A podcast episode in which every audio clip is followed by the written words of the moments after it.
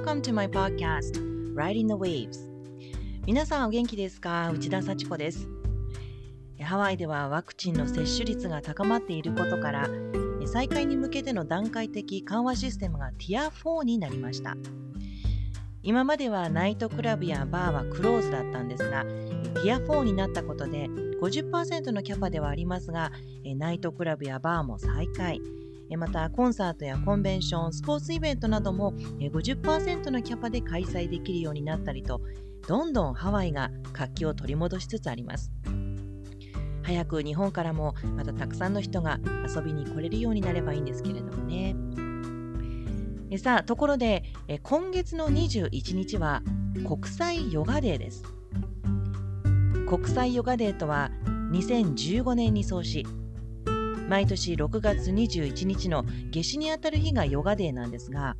1年で最も太陽が高く上がる日にヨガをするのが適しているだろうということでこの日になったそうです。2014年の9月国連総会でインドのモディ首相が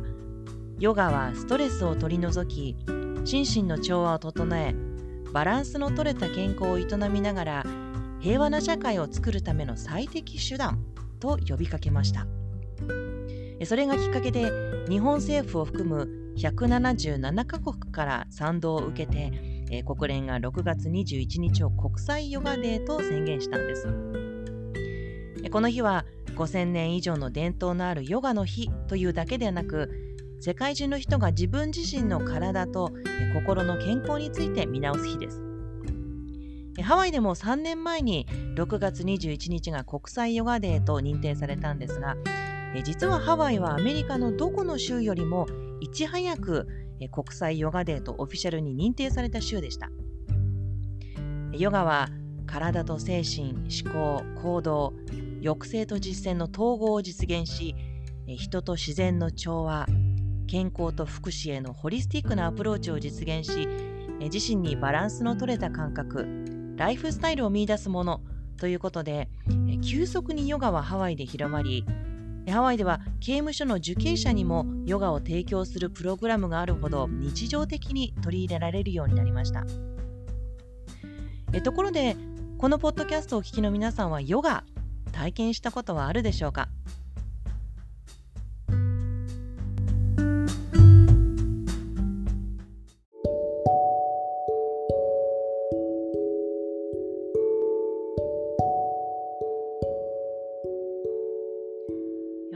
20代の後半、体の調子を壊したのがきっかけで、新宿のとあるヨガスタジオに通っていたことがありました。20年前のその当時は、まだ日本でもヨガが浸透していなくって、ヨガスタジオもほとんどなかったし、ヨガに対するちょっとネガティブなイメージさえあった頃でしたので、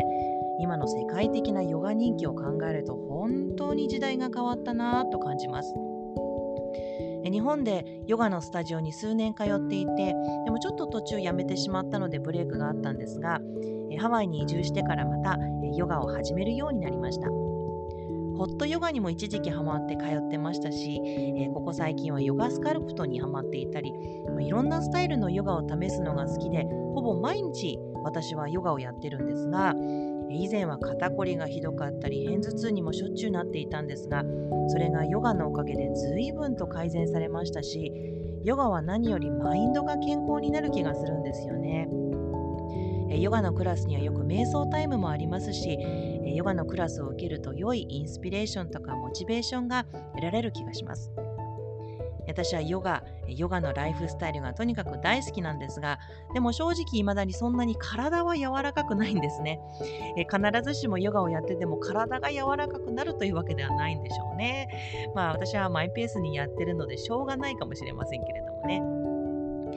えさて、え私がアンバサダーを務めているハワイのマインドフルネスムービングスタジオスチルムービングセンターでもいろんな種類のヨガが体験できるんですが、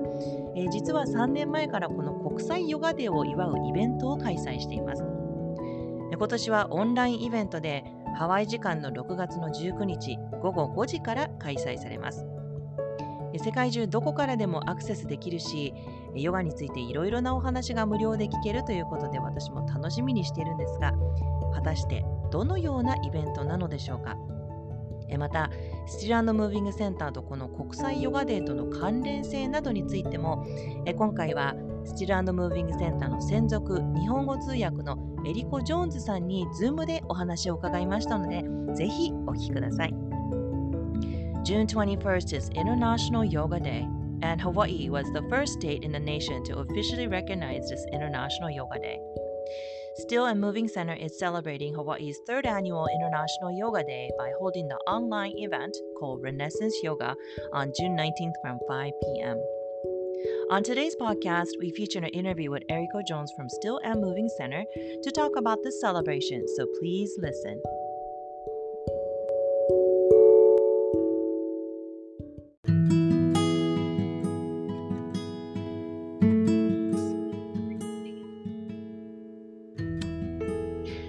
ライディン the Waves え今日は6月19日の午後5時からスティルムービングセンターで開催されるオンラインイベントインターナショナルヨガデーのイベントについてえスティルムービングセンターの専属日本語通訳エリコ・ジョーンズさんにお話を伺いたいと思います。エリコさん今日はよろしくお願いします。はい、よろしくお願いします。はい、えー、実はね、このインターナショナルヨガデー、まあ、国際ヨガデーっていうのが、まあ、ハワイでは3年前にあの認定されたということで、まあ、実は6月の21日なんですけれどもね。で、まあ、ハワイは全米でもあの国際ヨガデーが認定された初めての州だったということなんですがあのこの国際ヨガデーが認定された経緯についてちょっとあのエリコさん教えていただいてもいいですか？はい、はい、えー、っとですね、もともと、えー、ラジクーマーさんというガンジー国際平和機関、うん、えー、代表の方があのいるいらっしゃるんですけども、はい、えー、その方はもともとインドの出身の方で、うん、えー、ハワイにはあの30年以上住んでいるんですけどもあのこ子供の頃からヨガに慣れ親しんでいましたが、うんうん、えー1998年頃にあの心臓手術をしたことをきっかけに、うん、すごくあの物質的世界からスピリチュアル世界にすごく意識が向いたようなんですね。うんうん、でそにあのヨガに関する本を、うん、あの書くというビジョンを見たらしくて、うん、で2000年に、えー「Secret of Health and Healing」という本を出版したそうなんです。その本がその年の7月にハワイでベストセラーになったそうで、えー、それ以来ハワイでヨガを広めていきたいと思って活動してきたそうです。うん。じゃあこの本っていうのはまだ売ってる本なんですよね「シークレット・オブ・ヘルス・ヒーリング」っていう多分。お店に行くと、はい、うんそうなんだ。いやじゃあぜひ読んでみたいと思いますけど。この、えーと、ラジさんっていう方とそのルネーさんのなんかとても仲いいということなんですけどスティラノ・ムービングセンターのファウンダーのね。あのなぜその2人が出会出会ったんですか？なんかその出会いとかなんかちょっと教えてください。あのいきさつを聞いたことがあるんですけど、うん、すごくあのカルマなんか運命的な出会い そうなんでへ出会うあの出会うべきしてあったあの、うん、出会いで、うん、あの2人ともあのガンジーがモハンメド・ガンジーが好きで、うん、そのガンジーのあの思考とかすごい、あのノンバイオレンス非暴力の、えやっていた活動とかにすごくインスピレーションをて、うん。えー、それが共通のあの思いっていうのがあって、うん、で元あのラジさん自身があの2001年の9、9-11あの911、のテロの時。うん、はいうん、きっかけにすごくあのガンジーの哲学を広めたいというふうに思って、うん、あのそれでガンジー国際平和機関っていうのをホノルルで設立しました。うん、そしてあのカピオラニ公園にある、あのガンジーガンジー像を囲み、あの毎年ガンジーの誕生日である10月2日の、えーマハメト・ガンジーの日を記念して、うん、えー、ワールドピースイベントをやっていて今年で16年目になるそうなんですけども、あのおそらく、うん、そのイベントを通して、うん、あの、出会ったんじゃないかっていうなるほどね。へえ。いやこういうあの活動をじゃあもう本当にあのこのラジさんずっとやってきてそれでまあそのじゃあ6月の21日を国際ヨガデーに認定したいっていうふうにしていろいろ活動されたんだと思うんですけどじゃあルネさんもその、まあ、スティラノムービングセンターとして何かこう関わっていたんですか？はい、えー、その2019年にハワイハワイ州が国際ヨガデーとして認定したっていうその前にあの、うん、ラジさんの方はずっと2005年からそれを目指してとかヨガを広めることを目指してやってきたんですけども、うん、そのその時いろいろラジさんは調べたり、うん、えー提出するあの書類を揃えてやっぱりハワイのヨガスタジオもの全部あの協力も得たいということで、うん、あのヨガスタジオにあの証言というか証言書みたいなことを書いてもらったりとかしたみたいなんですけども、うん、その中でもあのリネーがすごいあの良い、えー、証言書を書いてくれて、まあ、それも含めて。提出したということでいろんなあのいろんな方がこうあの関わって、えー、うん、その国際ヨガ検定の認定が決まったそうです。うんレネーさんの証言書は素晴らしい感じがしますよね、きっと。なんか内容、あの、レネーさんいつもあのね、あの、スラムビンセンターにのサインアップしてる方はわかると思うんですけど、毎毎月こうニュースレターみたいなのが送られてきて、ですごくいろんな人のインタビュー載せてたりとか、本当に文章力があってね、なんか心からこう、一生懸命こう書いてるっていうのがわかるから、あの、きっとこの、すごくこう、ヨガでもうぜひみたいなのが伝わったんでしょうね、きっとレネーさんからの言葉からもね。うん、もうそれは確実だなって思いますけど。であのスティルムービングセンターでは最初の年からじゃあもうお祝いしてたんですか？その、うん、えっと、国際ヨガで。うん、もう決まってあの、うん、もうそれがややったみたいなのもおお祝いみたいな感じで。最初2019年の最初のヨガデーはあのスタスティルムービーセンターのスタジオで、うん、えー、そのヨガイベントみたいな感じ皆さんで集まって、うん、えー、ヨガをお祝いしましょうみたいな感じで、うん、えー、集まって、えー、そしてちょちょっとしたあのいろんなエアリアルヨガを含めそういうデモンストレーションですとか、うんうん、えー、ヨガ特有のサンスクリット語のマントラをえー、堪能したりとか、うん、あとあのいろんな違う種類のヨガをあの来てきた来ていただいた方に体験してもらったりとか、あとその時は軽食インドのおつまみみたいなのがあって、みんなでしながら、うん、交流しましょうみたいな感じのイベントでした。うん、あのもうずっと前からあのえりこさんはスティルムービーセンターいらっしゃるから、もうじゃあそのイベント全部体験されてきてるわけですよね。と2019年はたまたま私日本に行った時ああそうだった。ね、えー、うんうん、なんかイベント国が、うんうん、あのちょっと日本語でもあのギリギリだったんですけどちょっと流して、何人かね日本の方もあの問い合わせしてくれて、うん、参加してます。へで、まあ、実は今年は、まあまあの、そのコロナの影響とかもありますけども、まあ、オンラインイベントっていうことで、まあ、いろんなプレゼンターの人たちが出るんですけど今年のこのルネッサンスヨガっていうのはこれはどういうことなんですか？えーとですね、ルネッサンスヨガっていうのは、うん、古代古代のあのヨガのもともとの知恵とかをまたこう持ってきて、うん、えまた新しい形で復興させていこうという広めていこうというようなアイディアでして、うん、で今年は、えー、去年のオンライン去年もオンラインでやったんですけども、うん、去年はあのすごく世界中からのスピーカーとかプレゼンテーターとかが参加して、うん、えー、いろんなあの話とかデモンストレーションがあったんですけども、今年はもうちょっとローカルに戻して、うん、えー、オンラインなんですけども主にスティランドムービーセンターで教えてる先生たちが、えー、中心にスピーカーあのプレゼンテーションを、えー、やるんですけどもあのヨガヨガの先生だけではなくて、えー、フラの先生だったり、うん、えー、分野の先生がヨガとのその平行性関わりつながりみたいなのを合わせながらちょっと進化してきてるヨガみたいな感じで違う、うん、えー、視点から、えー、あの紹介するっていうような。うん、うんあのね、すごくあの、まあ、スチラムービングセンターで本当に最初の段階からそのあのマインドフルムーブメントとしてこうヨガをねあの取り入れてきたんだと思うんですけど、まあ、すごくあの最近では本当にハワイというとヨガぐらいのイメージがあるぐらいのなんかすごくハワイでヨガって流行ってますけどなんでここまでなんかしかもハワイで一応全米でも一番早く、まあ、あのアメリカの州としてはハワイが一番早くこの国際ヨガで取り入れたわけですけどもなんでこうハワイでヨガが受け入れられるんでしょうね。なんかそれについてはどう思われますか？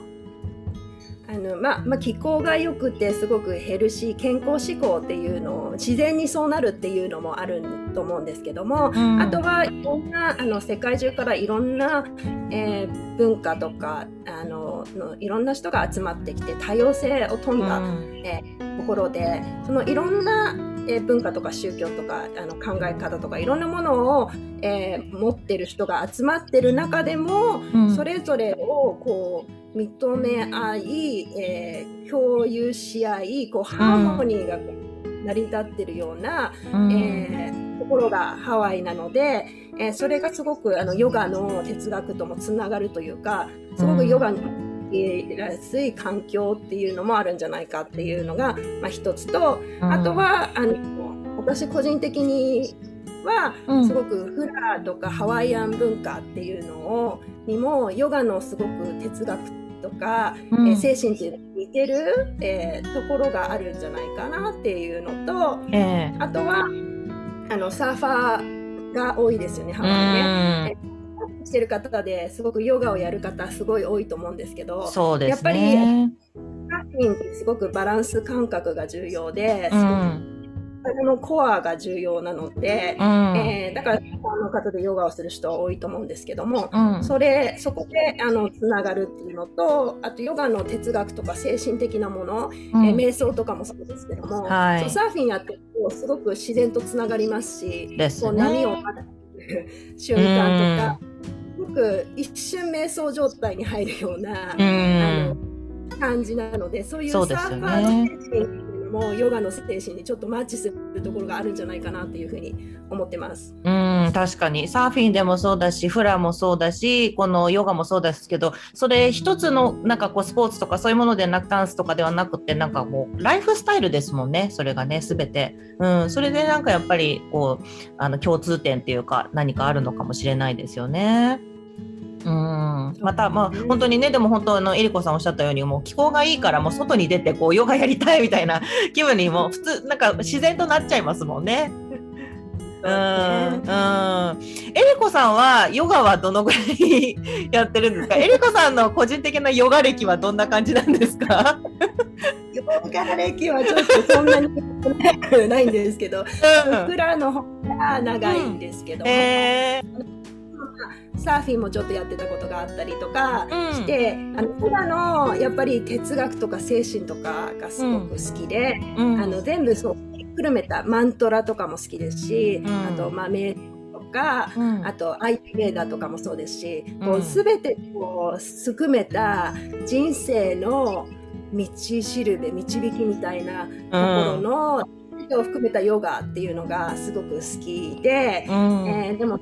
体的にはちょっと柔軟性がちょっと欠けるので、うん、あのヨガのハードなポーズとかすごくちょっと苦手なんですけども、えー、どうしてもゆるゆるめのヨガに ゆるめの。いいヨガとか。あとまあゆきえ先生のねストレス解消ヨガ。のちょっとリラックス系のヨガが好きなんですけど、はい、でもやっぱりあのどのクラスどのクラスでも、うん、やっぱりヨガって呼吸を大事にしますよね。で呼吸をすごく注目するので、うん、あの普段の生活だとはすごくなんか呼吸浅かったなみたいな呼吸にあんまり注目してないので、うん、ヨガのクラスに行ってすごく呼吸をすることでやっぱりちゃんとちゃんとした呼吸をすることで、うん、精神もしたりとか、うん、そういうすごいが、うん、あるなっていうところが、うん、好きですね。そうですよね。で、あのー、今回のそのオンラインでのイベントで本当にいろんな方があのー、まあ、プレゼンターとして出ますけども、まあ、例えばそのクムマリアとかもあのー、まあ、フラとその今今さっきおっしゃったようにそのあのフラとそのヨガの関係性みたいなことについても多分お話しされるんだと思うんですけど、あのそういうやっぱりそのヨガをやることで他のことがちょっとこうスムースにできるようになるとかってそういうのはこう感じますか？なんかこう、うん、う体がこうもっと綺麗に見えるようになったとかなんかよくわかんないですけど。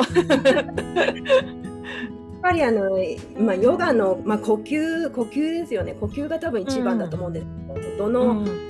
どの動きにおいても呼吸そのちゃんと呼吸法をできることっていうのが大事で、うん、えー、そしてあのヨガあの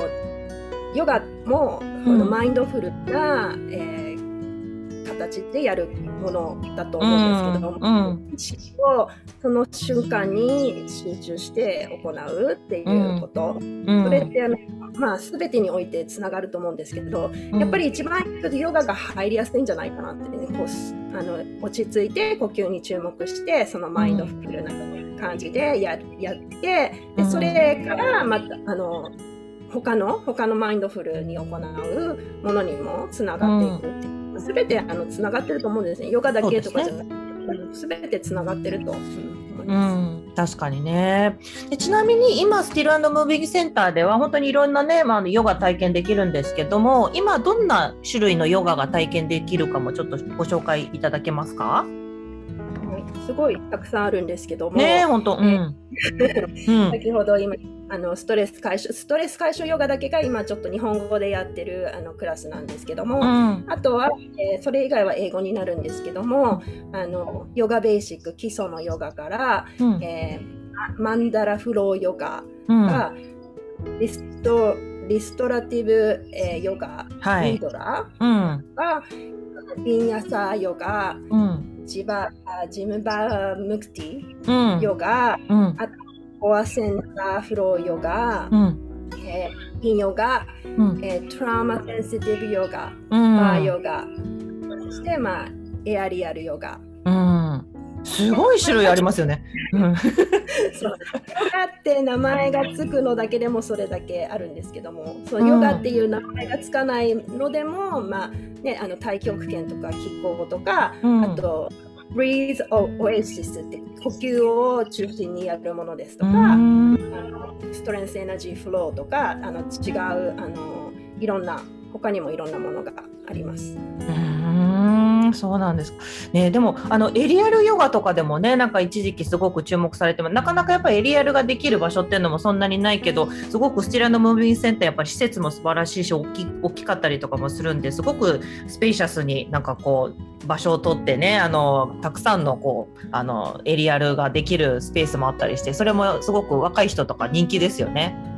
うん、そうですね。あのしかもスティアンドムービーセンターでやってるエアリアルヨガっていうのは、もともとカーメン・カーティスさんっていうシルク・ド・ソレイユにいた方が開発した、うん、へえそうなんだ。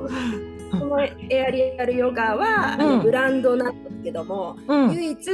全米ヨガアライアンスに認められてヨガと認められているエアリアルヨガなんで、あの普通あのエアリアルヨガっていうとこのハンモックはいはい。ハンモックを使えばもうすべてエアリアルエアリアル。あの見られちゃうんです。そうですよね。うん。寺のベビセンターでやってるエアリアルヨガはちゃんとヨガの,、あのポーズとか動きとかを入れたあの精神証明のヨガなんです。へえそうだったんだ。えー、ハンモックを使うヨガなんです。えー、すごいですね。それは全然知らなかったです。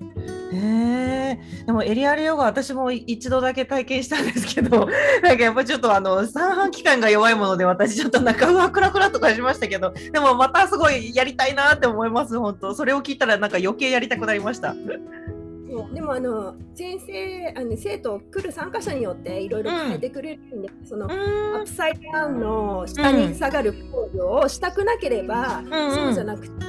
そうそうじゃないものあのいっぱいやってくれて私が好きなのは、うん。すごくこうハンモックを使ってこう腕を伸ばしたりとか、足を伸ばしたりとか、あのこう委ねられるので、はいはいでヨガのポーズをやるときついじゃないですか。きついですきついハンモックの助けを使えるのですごく、あの初心者にもすごくやりやすくておすすめなんです。うーんいいですね。えー、でもえりこさんこうやってなんかそのスチレノムービングセンターとかのなんかヨガをやるようになって体柔らかくなったと思いますか？ななんだと思います。うんえうんー、え特にあのオンラインになって去年、うんうんあのスタジオにね通うのは、まあうん週1回ぐらいしかね行けても行けてなかったんですけど、うん今あの去年からオンラインになって今週4回以上私もあのね個人的にね撮ってるんで、はい。うんげあの健康になりますよね。いや本当にそうなんですよね。しょっちゅう動かしてて、なんかもうこんなに動かして私アスリートかぐらいの 思うぐらい動かしてますけど、本当にいいですよね。だからね。うね、ん。本当にオンラインだと自宅でできるので、うんクラス開始の5分10分前にスタンバイして、そう。でうんもクラス終わったら終わりで本当1時間ちょっとでね済むので、すごく行きやすくて便利で、うんでその週4回もね呼吸どのクラスもねちゃんと呼吸法をね呼吸をちゃんとよくしてみたいな感じで、呼吸に注目して、うん。でマインドフルに意識をその瞬間に集中して、うん。まあ、やってるともう体だけじゃなくてすごいマインドもね鍛えられてきますよね。いや本当にもうこればっかりは本当に感謝しかないですよね だからもう、うん、やっぱオンラインになってそれでなんかこうね中にはこうあのちょっと落ち着いてきたら終わっちゃうのかなみたいなねあのちょっと心配してる人とかもいたみたいですけどでもこうスティルムービングセンターとしては半分半分でねこうハイブリッドでこれからも、まあ、そういったオンラインのクラスとかもやっていって、まあ、スタジオでのもクラスもやっていくってことなのでなんかこうお家でねこうサクッと運動したいなっていう人にもすごいそのオンラインクラスいいですよね。おすすめです。本本当そうですよ世ね。参加できるんでね、すごいねいろんなこう国の人とも会えたりとかして、すごく楽しい。うんそうですよね。で、まあ、今回のこのイベントの方もオンラインで行われるんですけども、あのまあ、基本的には全部、まあ、英語のあのイベントにはなりますが、途中あの幸恵先生とかの日本語のトークも聞けるんですよね。はい、あのゆきえ先生のところだけですけども、あのゆきえ先生日本語で、で私がちょっと英語の字幕と通訳を英語であの入れてるんですけども、うんうんはい、うーん、そうな字幕も入れるんですね。大変。うん、ということでね、だからあの、あのヨガに興味がある方、あの、あとそのスティルドムービングセンターの先生、どんな先生がいるのかなとか、あのこのオンラインのイベントでいろいろね見ていただけると思うので、そのしかも無料のねイベントなのでね、うん、たくさんの方見ていただきたいなと思いますけれどもね。はい、はい、ということで、えー今日はですね、えー6月の19日の、えーハワイ時間の午後5時から、え開催されるインターナショナルヨガデーのイベントについて、えスティランドムービングセンターの、えー専属日本語通訳エリコ・ジョーンズさんにお話を伺いました。エリコさん、今日はどうもありがとうございました。ありがとうございました。はいありがとうございました。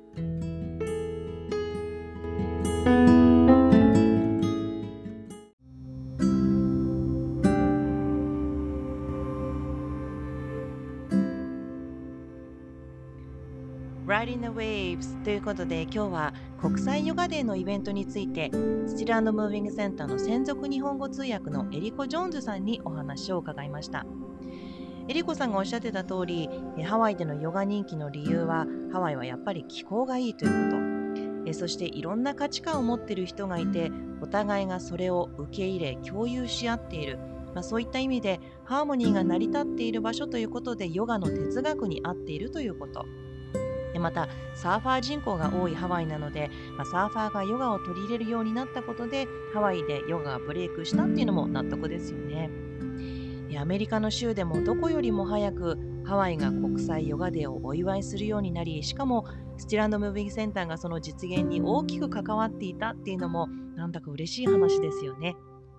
またリアルヨガが唯一ヨガとして認定されているのはハワイでスティルムービングセンターだけだったっていうのもすごい話ですよね。さて今回のイベントではたくさんの方のスピーチが企画されています。え今日エリコさんがお話ししていたえこの国際ヨガデーを実現するために中心となって活動してきたえ Gandhi International Institute for Peace のプレジデントラジ・クマールさんのスピーチまた宗教の研究をしている教授のラムダス・ラムさんがルネッサンスヨガについて。またクムフラ・マリア・ヘレラによるヨガとフラの並行的な共通点についてのトーク。そしてこのポッドキャストにも何度か出演していただいているゆきえさんによるヨガとダンスセラピーについてのトーク。その他ヨガとインディアンダンスについてヨガとクリエイティブなプロセスについてヨガと自然ムービングメディテーションとしてのヨガ、ヨガと栄養などさまざまな視点からいろんなプレゼンターが登場してトークを繰り広げます。ヨガが好きという人、まそうでない人でもきっと何か役立つ情報を聞くことができるんではないでしょうか。ハワイ時間6月19日の午後5時、日本時間は6月20日のお昼12時からスタートしますので、ぜひスティルムービングセンターのホームページからイベントにサインアップしてご参加ください。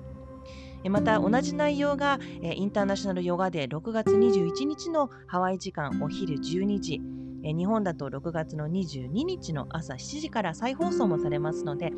ご都合の良いタイミングでぜひともチェックしてみてくださいね。